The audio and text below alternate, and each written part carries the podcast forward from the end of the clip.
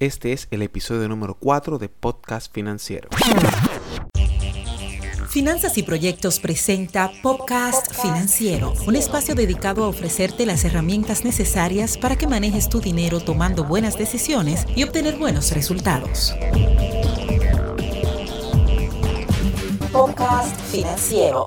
Hola, hola, bienvenidos a Podcast Financiero. Mi nombre es Josías Ortiz González y para mí es un privilegio compartir contigo en este espacio que está dedicado exclusivamente a ofrecerte las herramientas necesarias que te permitan tomar buenas decisiones para que tengas buenos resultados. Estoy aquí para ayudarte, guiarte y servirte en el sendero de la gestión financiera efectiva y este es el cuarto episodio de nuestra serie sobre el presupuesto, con la que damos conclusión a este conjunto de cuatro aunque esto no quiere decir que más adelante no volvamos a tratar el tema, ya que sin duda alguna el presupuesto es algo que va de la mano con todo lo que tiene que ver con las decisiones financieras que tienes que tomar. Por lo tanto, aunque en esta etapa cerramos esta serie, más adelante seguro que abarcaré otros aspectos del presupuesto y su integración evidentemente con la gestión financiera personal. Entonces, para dar un poco de resumen de todo lo que hemos tratado, hasta ahora hemos visto que el presupuesto es la principal herramienta de gestión financiera personal.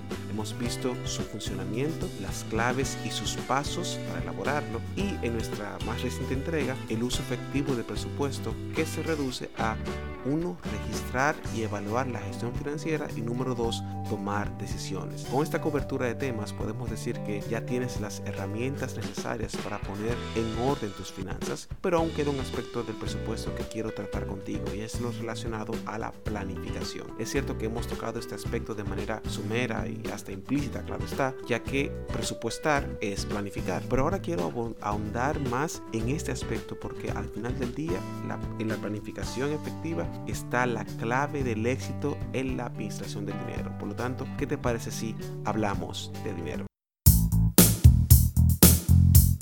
De manera honesta y basado en las experiencias que he tenido en consulta y con diferentes personas con las que he tratado, son pocas las personas que valoran la planificación financiera. Para la mayoría eso es algo completamente innecesario y que ocupa mucho tiempo. De hecho, en este tema he visto que los hombres suelen ser menos propensos a planificar con su dinero. Y la razón, asumo, es porque nosotros los varones creemos que lo tenemos todo ordenado en la cabeza, que no siempre es cierta. Mientras que por el lado de las mujeres, basado también en mi experiencia, tienden a planificar un poco más que los varones, o al menos a preocuparse preocuparse más con qué va a pasar con el dinero que tienen entre manos. Pero al final del día son pocos de ambos lados que planifican lo que van a hacer con su dinero. Y esto se debe a que no han visto la planificación como eso que evita que cometas errores. En otras palabras, para que puedas ver lo importante de planificar tu dinero no es con teoría, sino sobre la base de la práctica. Cuando lo experimentas, cuando le metes la mano a la planificación y te das cuenta de los beneficios que puede tener. Aunque creo que si le preguntásemos a alguien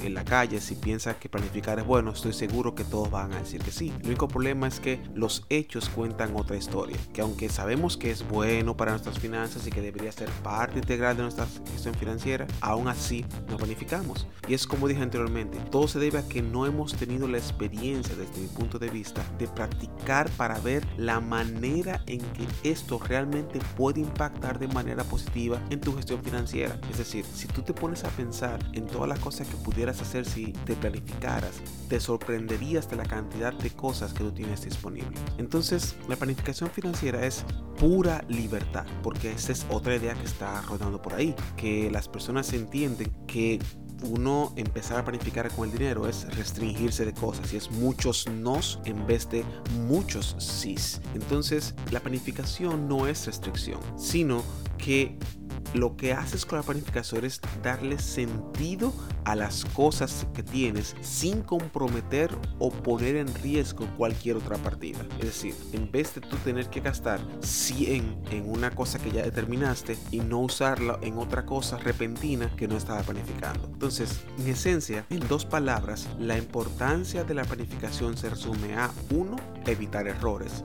Y dos, que puedas tener la libertad de hacer cosas con tu dinero sin ningún tipo de remordimiento. Es aquí cuando entra en escena entonces el tema del presupuesto, porque es la parte más práctica de la planificación que toma su lugar de relevancia en tus finanzas personales. Cuando presupuestas, como mencioné en episodios anteriores, lo que realmente estás haciendo es asumiendo qué pudiera pasar con tu dinero antes que lo uses. Esto no es una bola de cristal ni mucho menos, todo lo contrario, es una idea general pero con propósito que busca que tu dinero te aporte valor y no, como suele suceder, problemas. Ya que en la medida en que no manejas bien tus finanzas, créeme, y es muy probable que tú lo hayas vivenciado, si no planificas tu dinero, te va a traer dolores de cabeza que seguro quieres evitar. Entonces, tomando en consideración cómo logramos incorporar el presupuesto dentro de la planificación financiera. Como ya hemos visto en episodios anteriores, la disciplina y el enfoque son elementos clave en todo lo que tiene que ver con el presupuesto el registro y la evaluación determinan el éxito del presupuesto y al entrar en escena las finanzas personales, el presupuesto representa la espina dorsal. En ese sentido, y dándole forma a todo, la incorporación del presupuesto a la planificación financiera se ve en cómo te ajustas a lo que planeas, es decir, la manera en que te apegas a lo que tú mismo has determinado como la manera ideal en que tu dinero debe manejarse. Para hacerlo aún más sencillo, en la medida en que hagas lo que dice el presupuesto, estarás planificando mejor tus finanzas. Eso es fácil de hacer.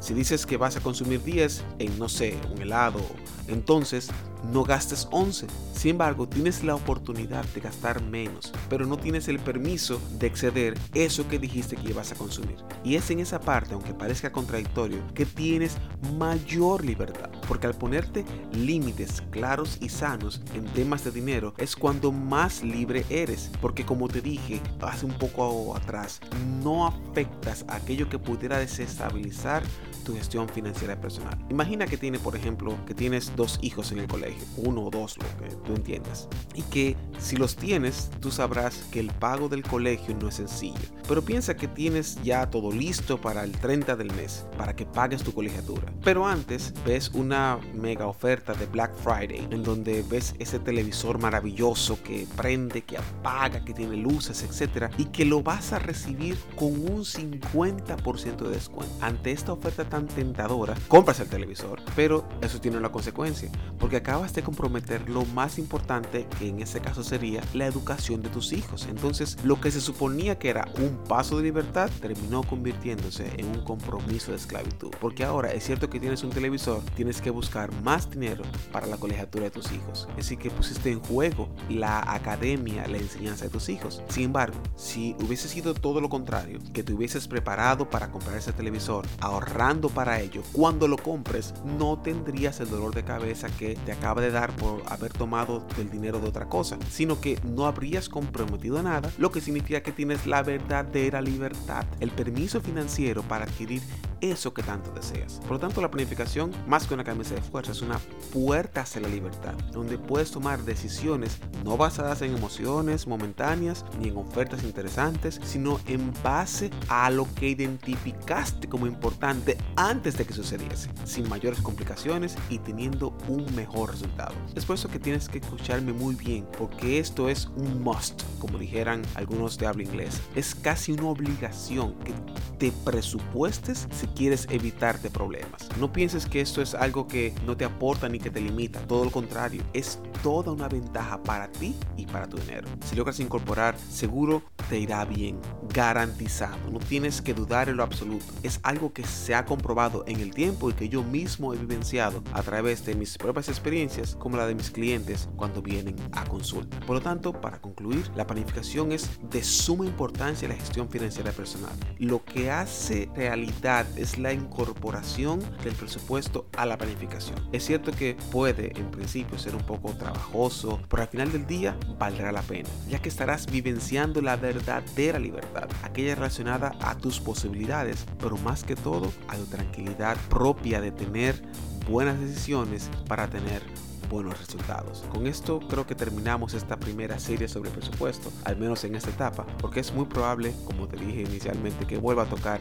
el tema en otra ocasión. No obstante, creo que con lo que te he mostrado aquí te puede ser de muchísima utilidad. Y claro, ahora está en podcast financiero y puedes volver a escucharlo cuantas veces lo necesites y qué interesante es entonces la tecnología, ¿cierto? Y es para mí un privilegio compartir contigo esta serie y estaré trabajando la próxima, en una que, al igual que esta, te aporte valor al manejo del dinero y que tenga un impacto positivo, es decir, que tus buenos resultados muestren las buenas decisiones que has tomado. Hasta la próxima. José Ortiz González estuvo contigo, nos vemos después. Bye bye. Gracias por haber estado con nosotros en esta entrega de Podcast Financiero. Si tienes inquietudes o sugerencias, no dudes en contactarnos enviándonos un correo a info